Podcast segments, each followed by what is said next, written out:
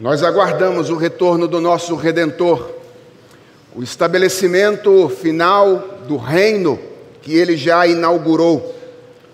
Mas ainda vivemos em um mundo hostil e precisamos aprender a viver no mundo hostil enquanto aguardamos o retorno de Jesus Cristo. Nós continuaremos falando sobre isso a partir de Daniel capítulo 2, livro do profeta Daniel Hoje lidaremos com o segundo capítulo deste livro. Ele é um capítulo longo, são 49 versículos, e é um capítulo que tem dois grandes movimentos: um movimento narrativo e um movimento profético. E nós vamos, nesta manhã, enfatizar o movimento narrativo do capítulo 2 de Daniel. Em outro momento, nós enfatizaremos o movimento profético.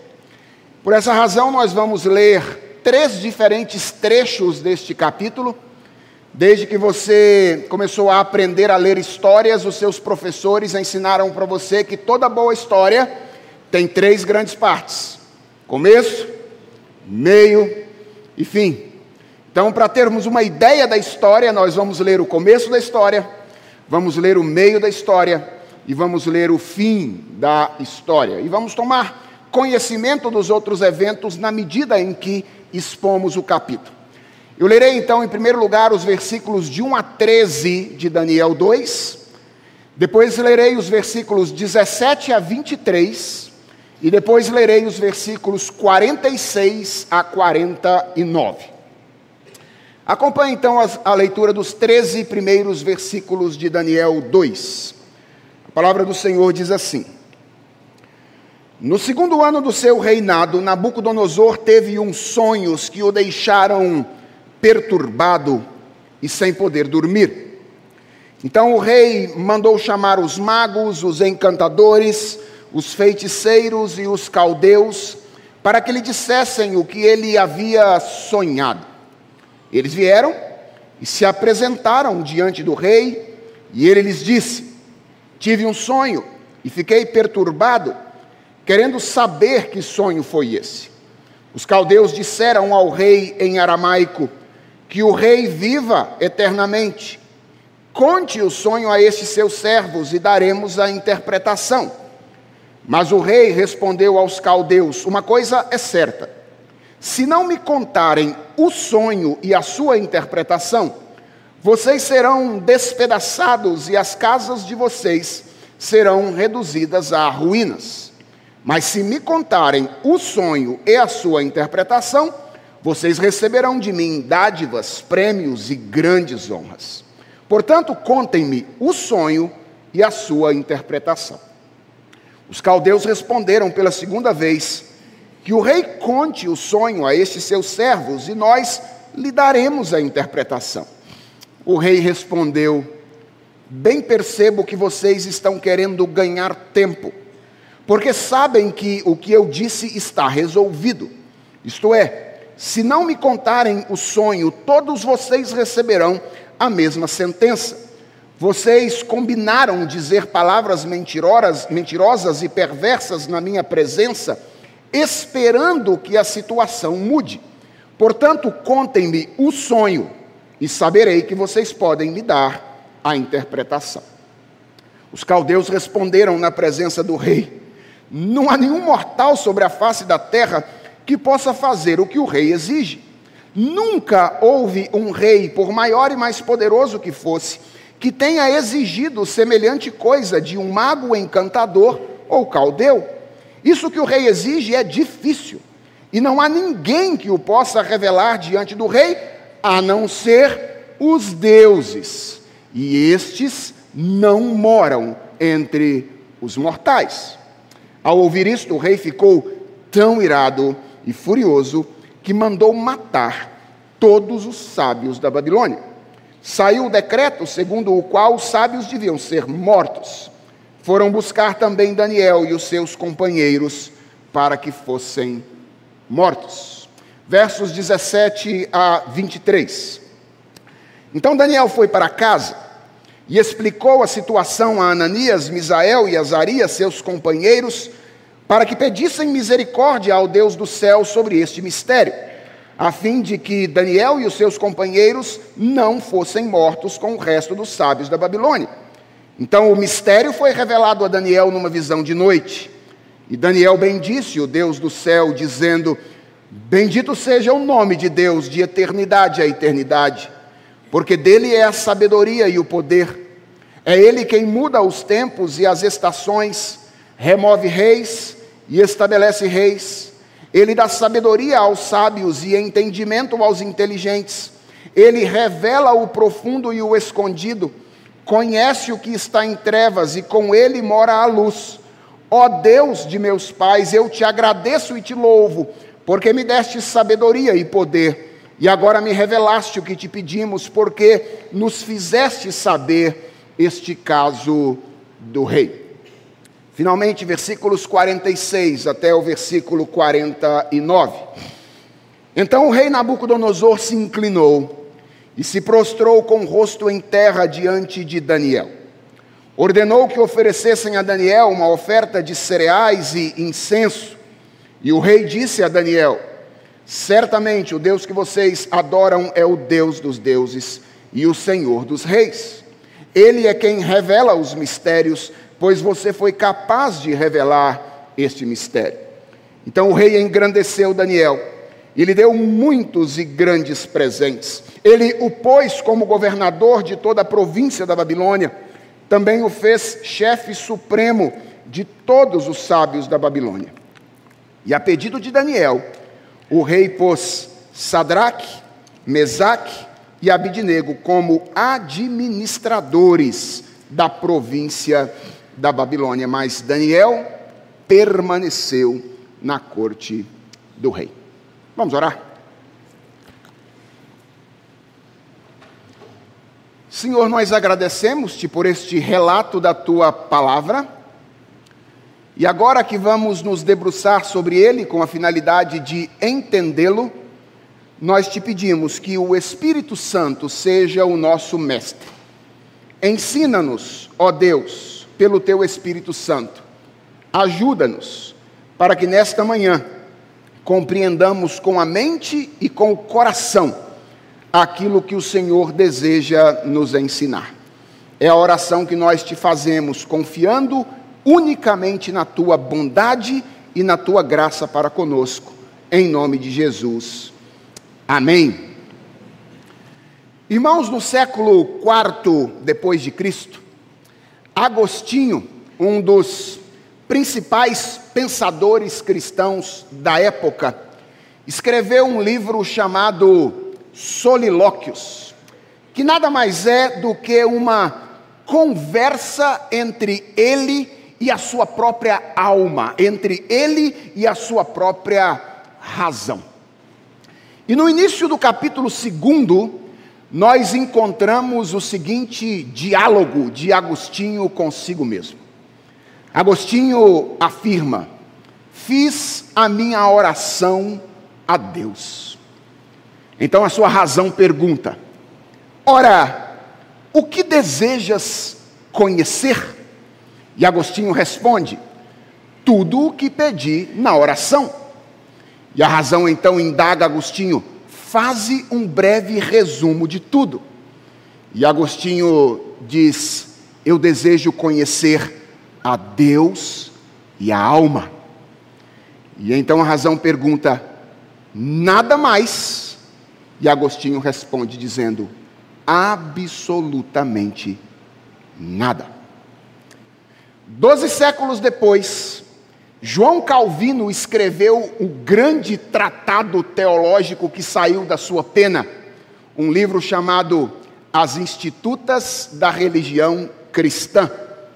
E o primeiro parágrafo das Institutas diz: Quase toda a suma da nossa sabedoria que deve ser considerada a sabedoria verdadeira e sólida compõe-se de duas partes: o conhecimento de Deus e o conhecimento de nós mesmos. Esses dois são exemplos de como, ao longo da história, O cristianismo tem afirmado a importância fundamental dessas duas coisas para a maneira como nós vivemos neste mundo. Aquilo que nós cremos a respeito de Deus e aquilo que nós cremos a respeito de nós mesmos. Eu não sei se você já parou para pensar sobre isso, mas nem todas as coisas que nós cremos têm a mesma relevância, têm a mesma importância.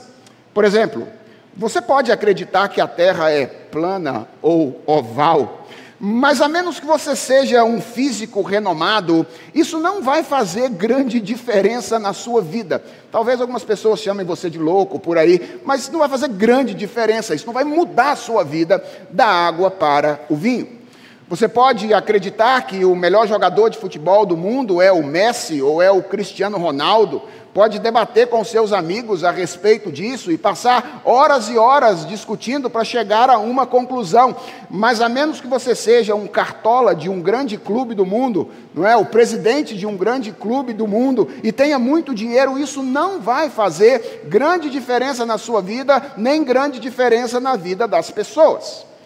Mas aquilo que você acredita sobre quem Deus é, e aquilo que você acredita sobre quem você é, determina absolutamente tudo na sua vida.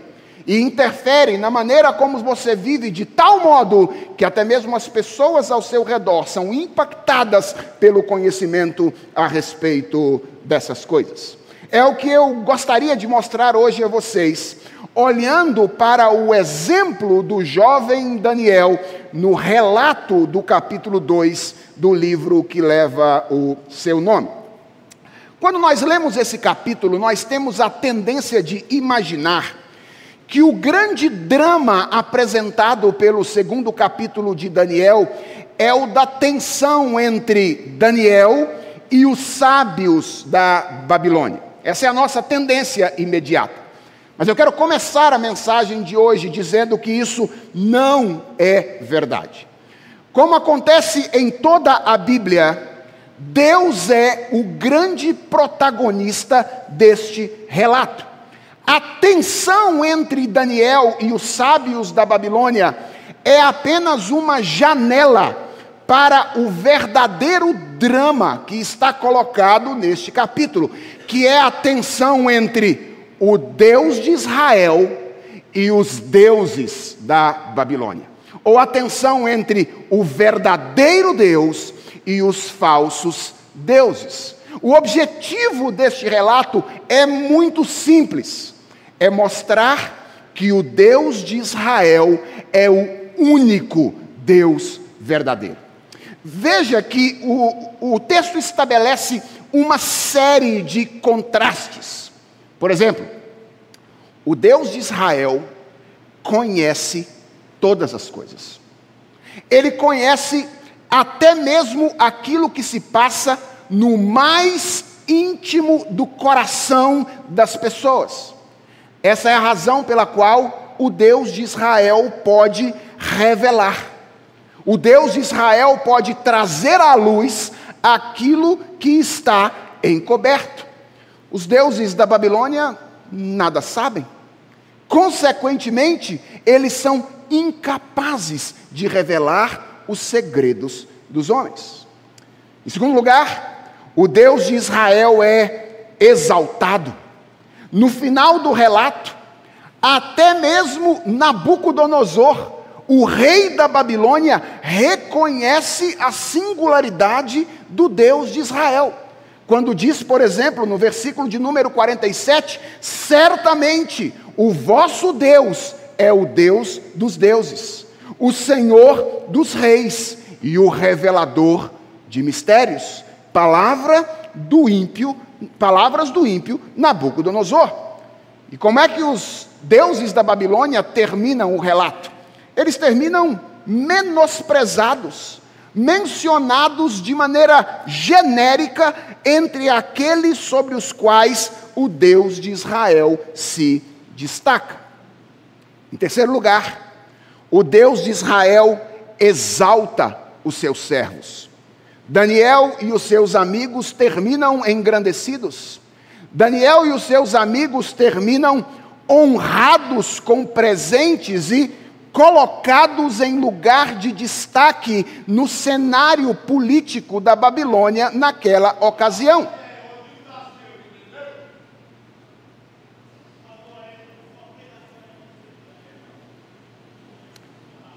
Que Deus o abençoe, meus irmãos. Que Deus o abençoe. Voltemos aqui. O Deus de Israel, essa é a terceira característica da singularidade dele em relação aos outros deuses, engrandece os seus amigos, enquanto que os sábios da Babilônia terminam o relato absolutamente esquecidos e ignorados.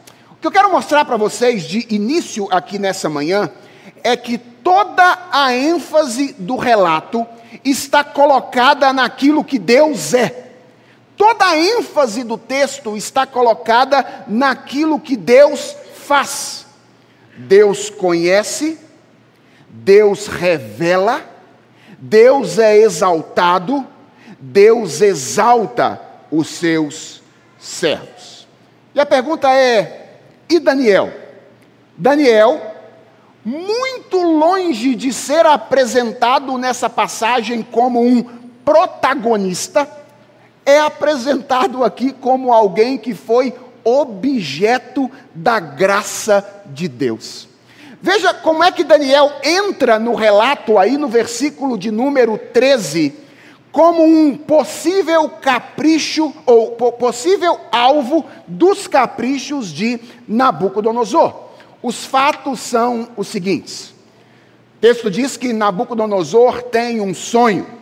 Talvez ele ficasse pensando tanto no seu reino que ele começou a sonhar algumas coisas a respeito do seu reino.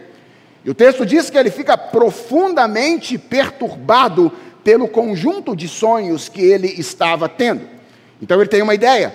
Ele resolve convocar os sábios do reino da Babilônia e pedir a eles duas coisas. Primeiro, que eles lhe contassem qual era o sonho que ele tinha tido, e depois que eles dessem a interpretação desses sonhos. Parece que Nabucodonosor era esperto. Ele sabia que se ele contasse o sonho, os sábios podiam combinar algum tipo de interpretação. Então eles pedem: Eu quero que vocês me digam qual é o sonho, e depois que vocês me deem qual é a interpretação.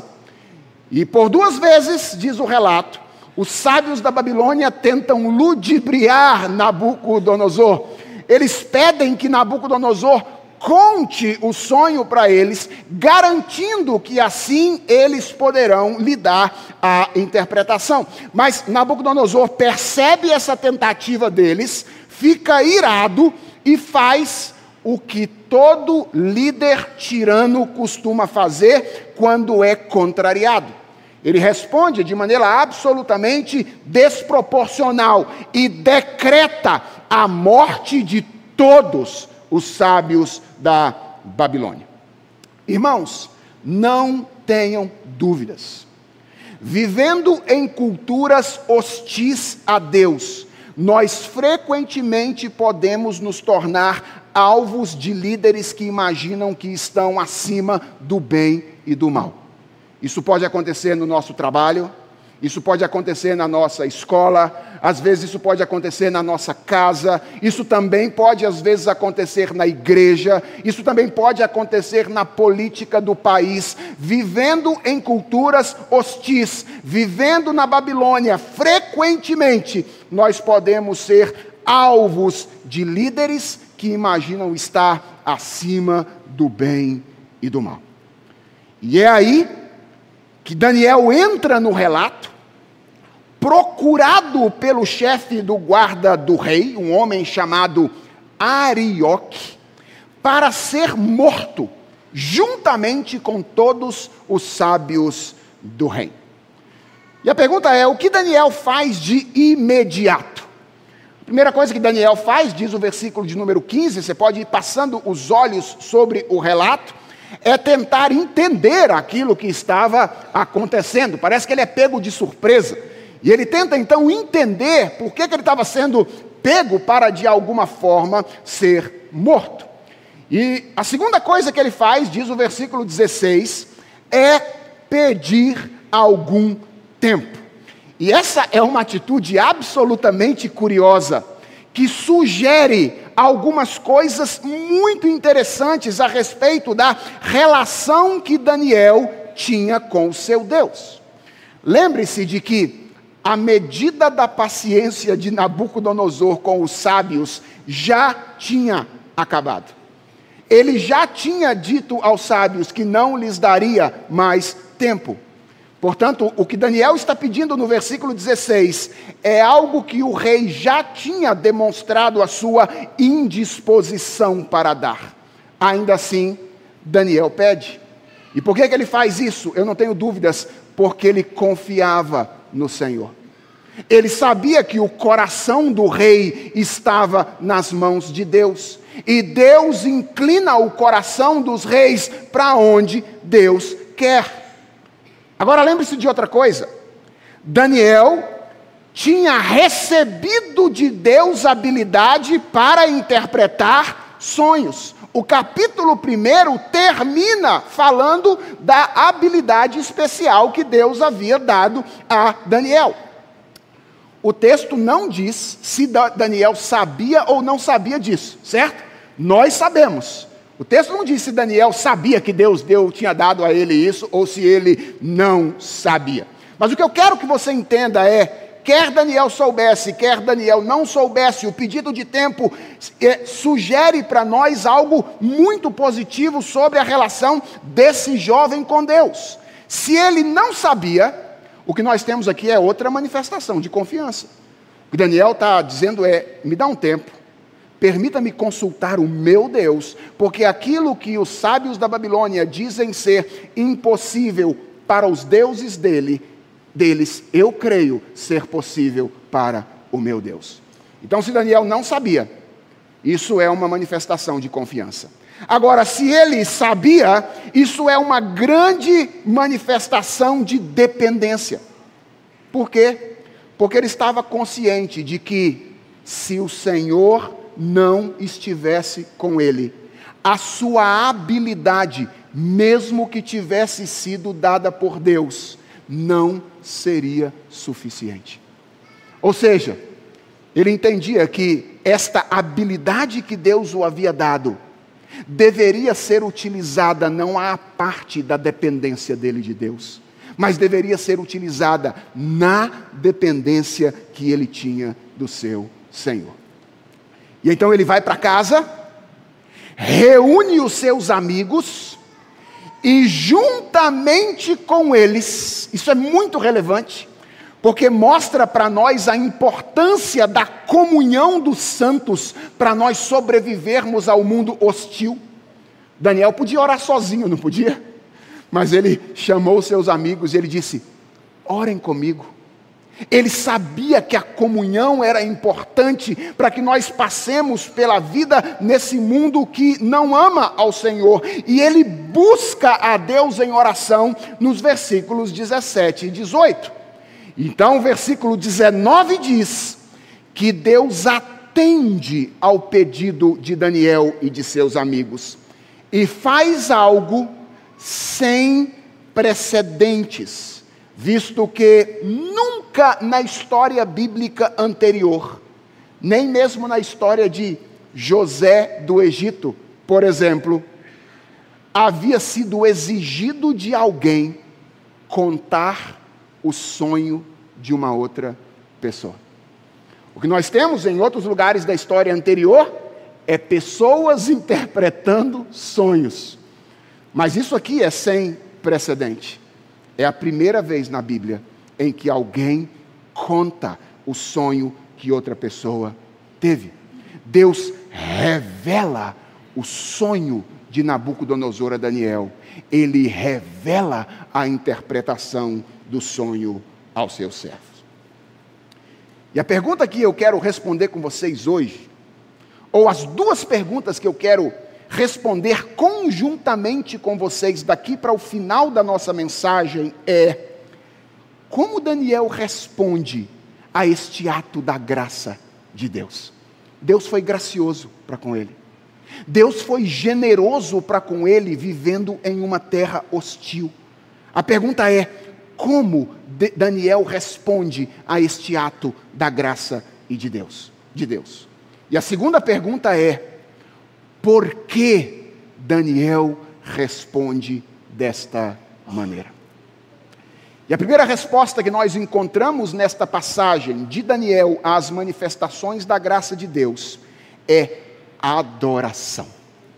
O versículo de número 19, depois de dizer que Deus revelou a Daniel o sonho de Nabucodonosor, termina com a seguinte expressão, verso de número 19: Daniel bendisse ao Deus dos céus. Irmãos, é importantíssimo perceber que Daniel fez isso. E é importantíssimo considerarmos também que esta foi a primeira coisa que Daniel fez. Por quê? Porque às vezes, a semelhança do jovem Daniel, quando nós nos encontramos confusos, quando nós nos encontramos aflitos no meio das circunstâncias difíceis que nós enfrentamos por estarmos vivendo em um mundo mau, nós nos aproximamos de Deus para pedir. Mas ao contrário dele, como nove dos dez leprosos que foram curados por Jesus, a respeito de quem nós ouvimos na semana passada, nós nem sempre nos lembramos de voltar para agradecer. E o que nós percebemos é que a primeira coisa que Daniel faz, quando ele percebe que havia sido alvo da graça e da misericórdia de Deus, é transformar-se em um adorador. O seu coração se enche de gratidão e ele se rende em adoração a Deus. O mais importante, no entanto, é considerar as palavras de adoração que são proferidas por Daniel nesta passagem. Veja os versos 20 até o verso 23. Disse Daniel, e aqui está a oração que Daniel fez depois de ter sido alvo da graça de Deus.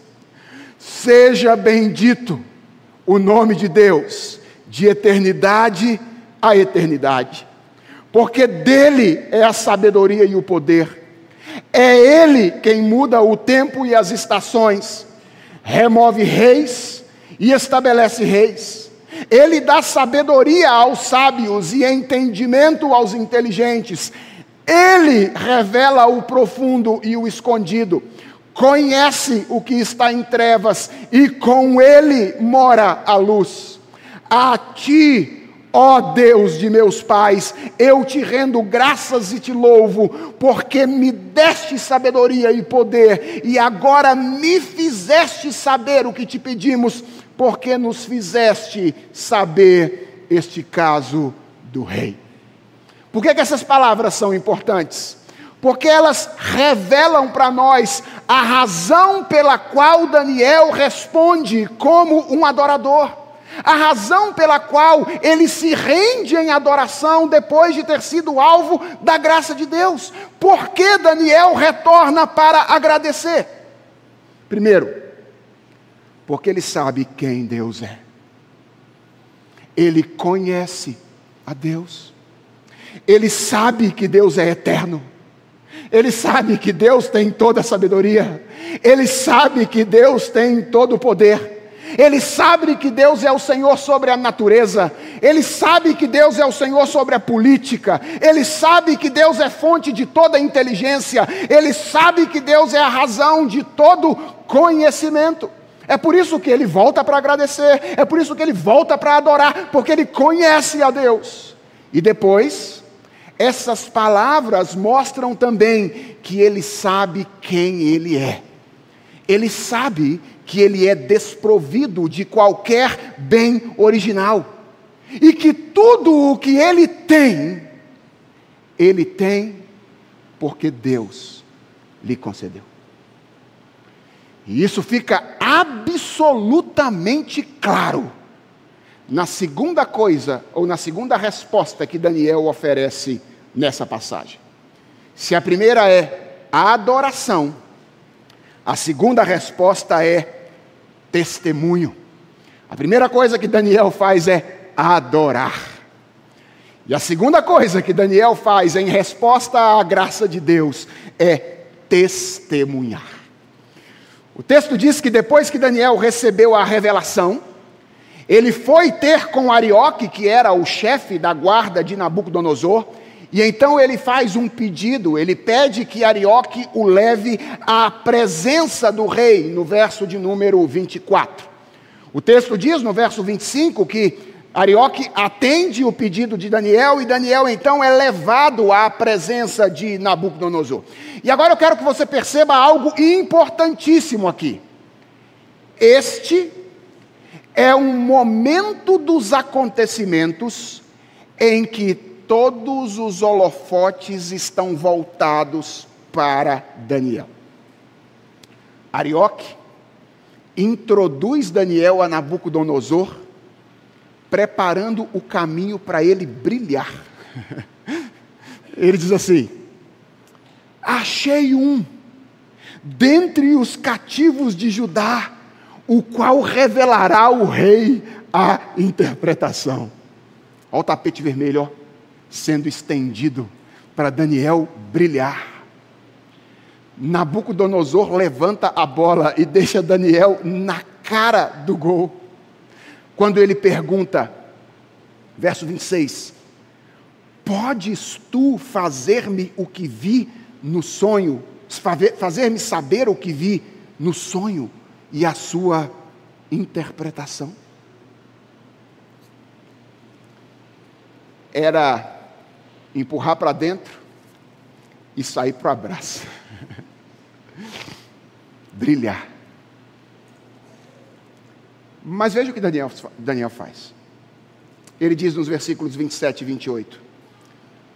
O mistério que o rei exige, nem encantadores, nem, nem sábios, nem magos, nem encantadores o podem revelar mas há um Deus no céu, que revela os mistérios, pois fez saber ao rei Nabucodonosor o que vai acontecer nos últimos dias. E então ele conta o sonho de Nabucodonosor. Irmãos, Daniel age completamente de maneira contrária à nossa expectativa.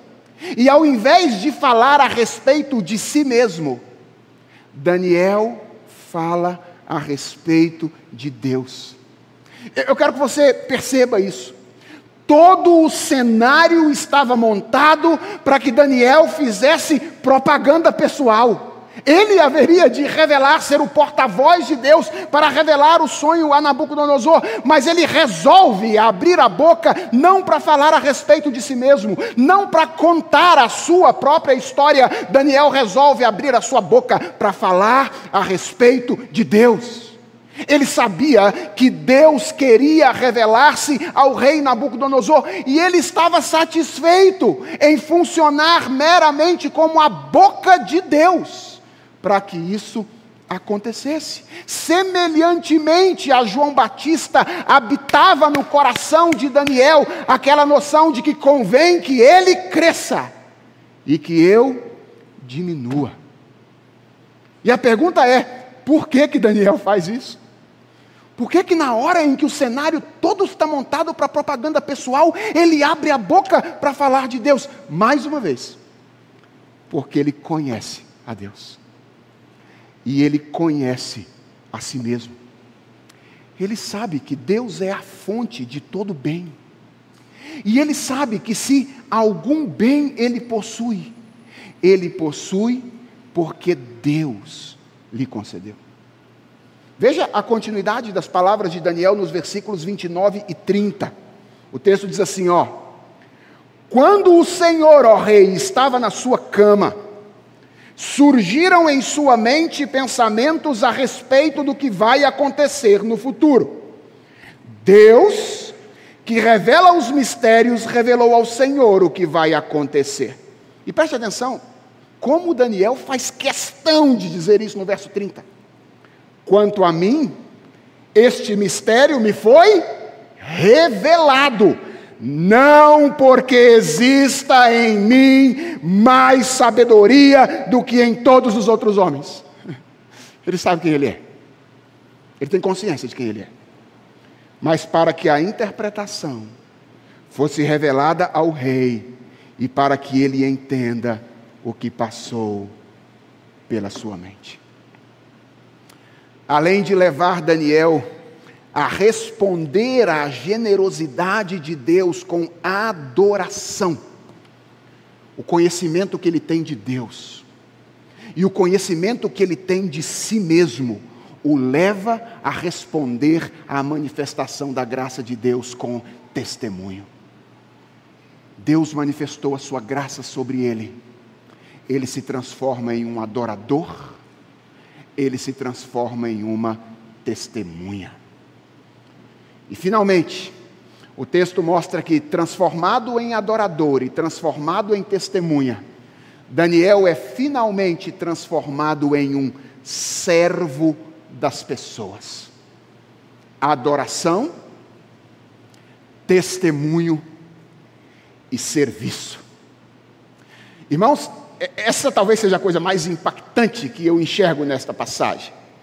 É, é absolutamente impactante perceber que outra resposta que Daniel dá à graça de Deus nessa ocasião é que ele se transforma em um servo dos outros. Em outras palavras, Daniel é visto ao final dessa passagem se valendo daquilo que Deus lhe havia concedido, que era a revelação do mistério do rei, para o benefício de todas as pessoas.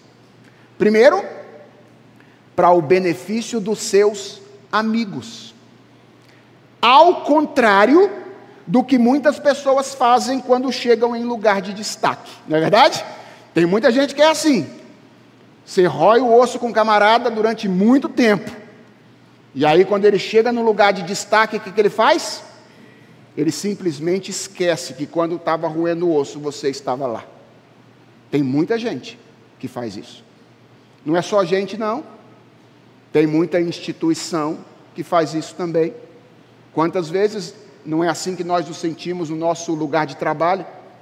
Nós fazemos tanta coisa, nós trabalhamos tanto, nós atuamos tanto, e aí quando as coisas aparecem, parece que nós somos simplesmente deixados de lado, e outras pessoas que absolutamente nada a ver têm com as coisas, começam a desfrutar dos louros da vitória que nós ajudamos de alguma forma a conquistar.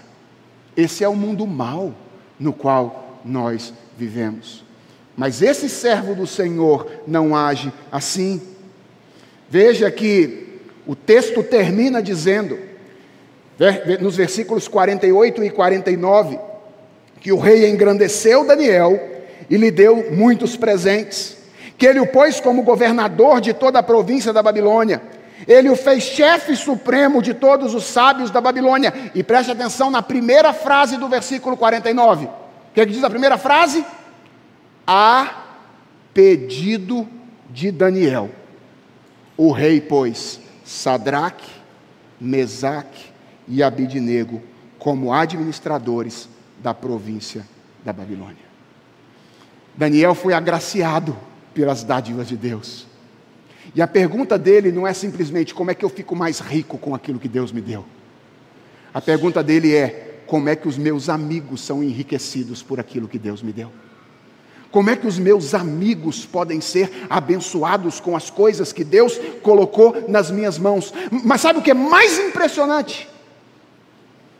É que Daniel não faz isso com, com amigos apenas. É que Daniel faz isso com os inimigos também. Isso é impressionante. Você lembra qual era a condição dos sábios da Babilônia quando Daniel recebeu a revelação de Deus? Eles estavam condenados à morte por Nabucodonosor. Daniel poderia ter aproveitado essa oportunidade para tripudiar sobre os sábios da Babilônia. E vamos ser honestos, ele nem precisaria de fazer grande esforço racional para se sentir justificado para isso. Aqueles homens, irmãos, estavam cheios de práticas, envolvidos da cabeça aos pés com coisas que Deus havia proibido: feitiçaria, necromancia. Tudo isso era instrumento através do qual esses homens diziam adivinhar as coisas naquela ocasião, todas coisas que Deus havia proibido em Sua palavra. Daniel podia dizer: Agora vocês vão ver. Agora vocês vão colher as consequências daquilo que vocês estão fazendo. Mas Daniel não é tomado por um senso de vingança. Daniel intercede por eles. E ele se vale daquilo que ele havia recebido de Deus para abençoá-los. Veja o que diz o versículo 24. Ele diz que Daniel foi falar com Arioque, a quem o rei tinha encarregado de exterminar os sábios da Babilônia, entrou e disse: O que, que Daniel disse? Não mate os sábios da Babilônia. Leve-me à presença do rei e revelarei ao rei a interpretação. Não é impressionante?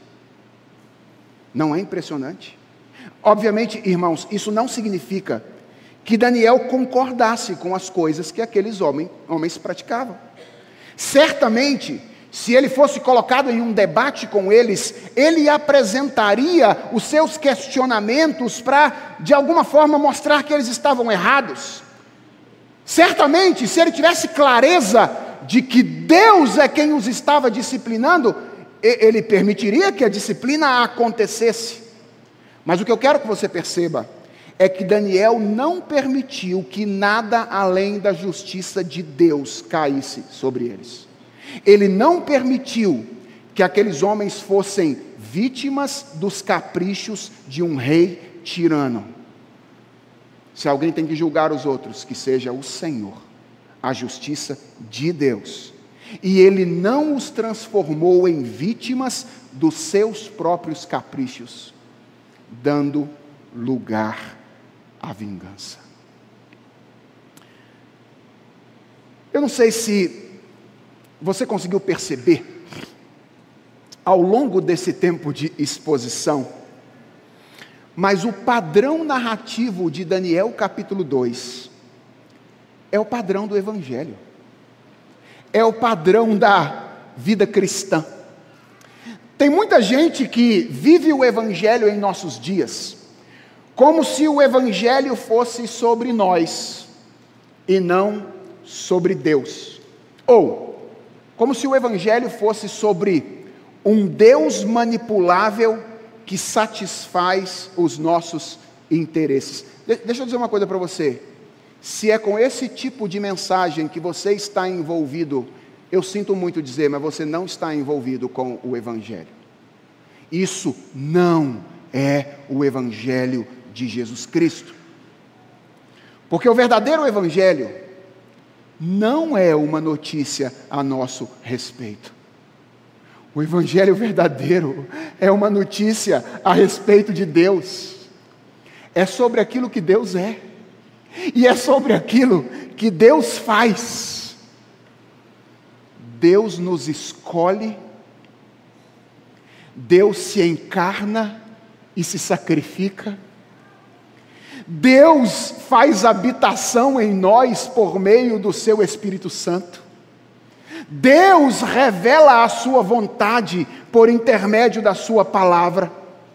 Deus nos eleva em Cristo à posição de filhos amados e herdeiros do reino, juntamente com Cristo. Esta é a boa notícia do Evangelho.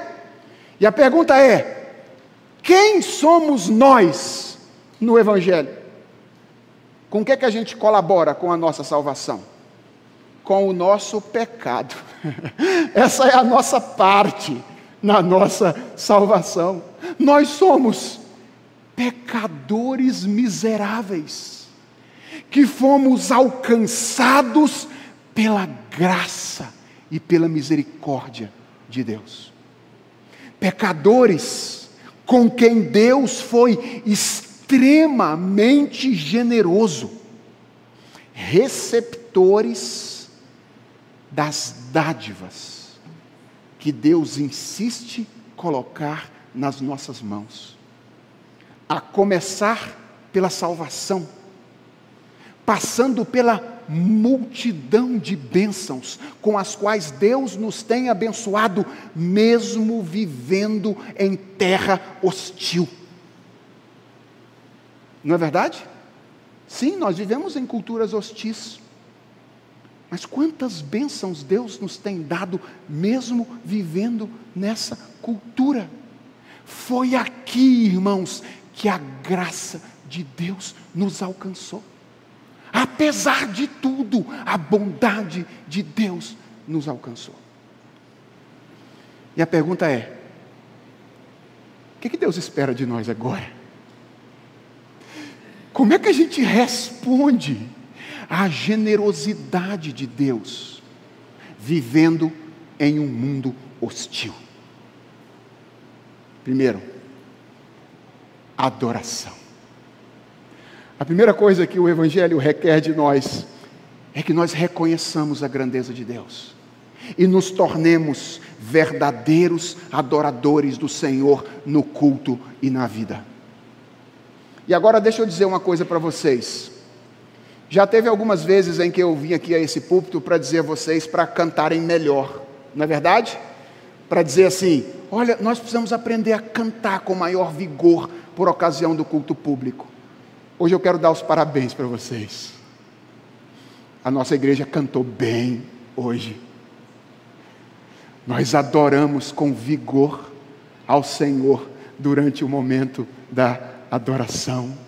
Nós fomos chamados para isso, irmãos, para fazermos a grandeza de Deus conhecida diante das pessoas, através da unidade da, da, nossa voz em adoração ao Senhor. É claro, não é apenas isso.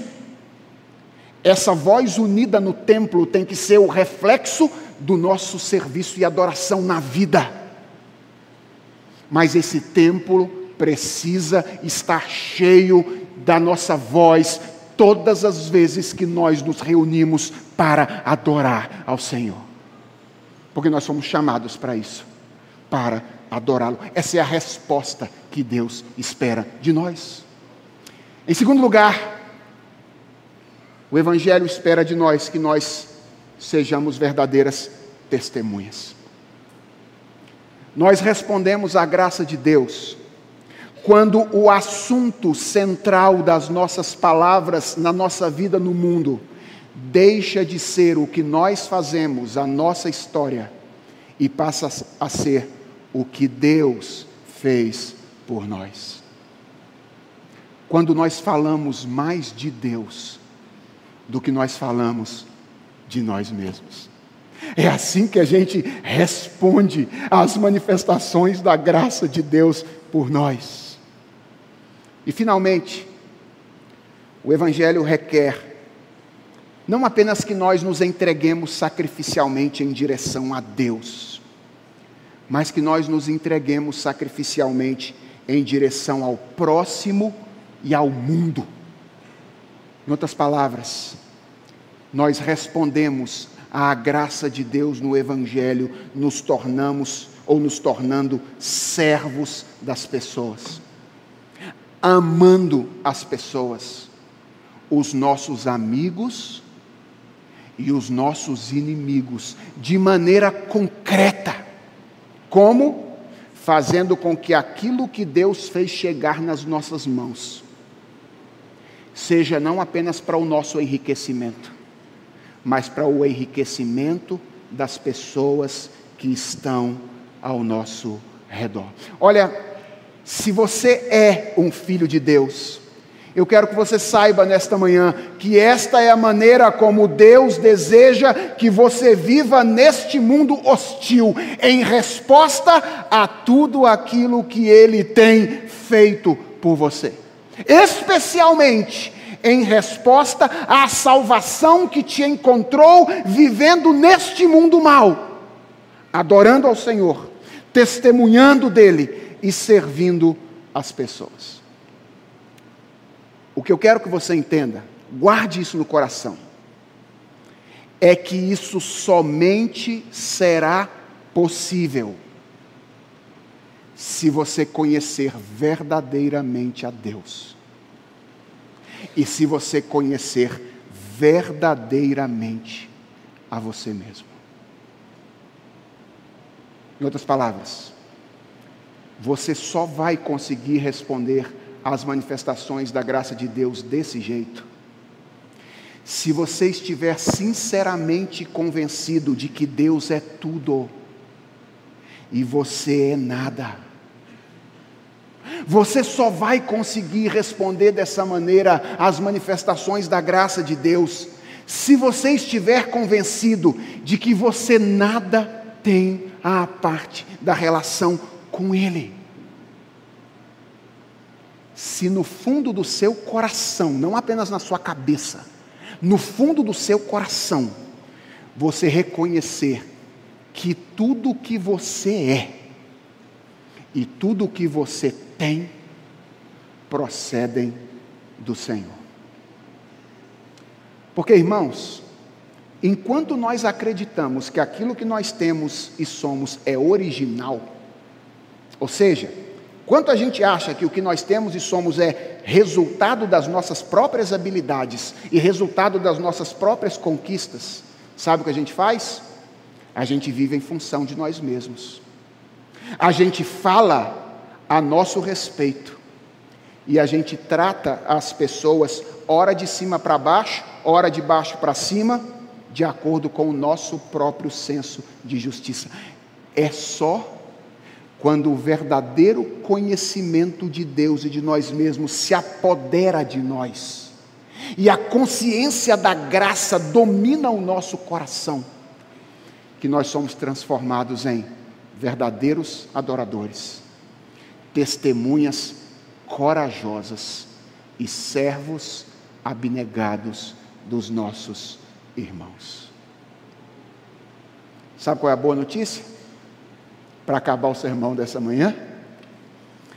É que nesse aspecto, Deus também é diferente dos deuses da Babilônia. Aqueles, segundo os próprios servos deles, não habitam com os homens. É isso que eles dizem a respeito dos deuses deles no verso de número 11. O Deus verdadeiro é diferente. Ele se fez carne e habitou entre nós. E o dia que um discípulo dele disse para ele: Mostra-nos o Pai. Ele disse: Há tanto tempo eu tenho andado com vocês e vocês ainda me pedem isso.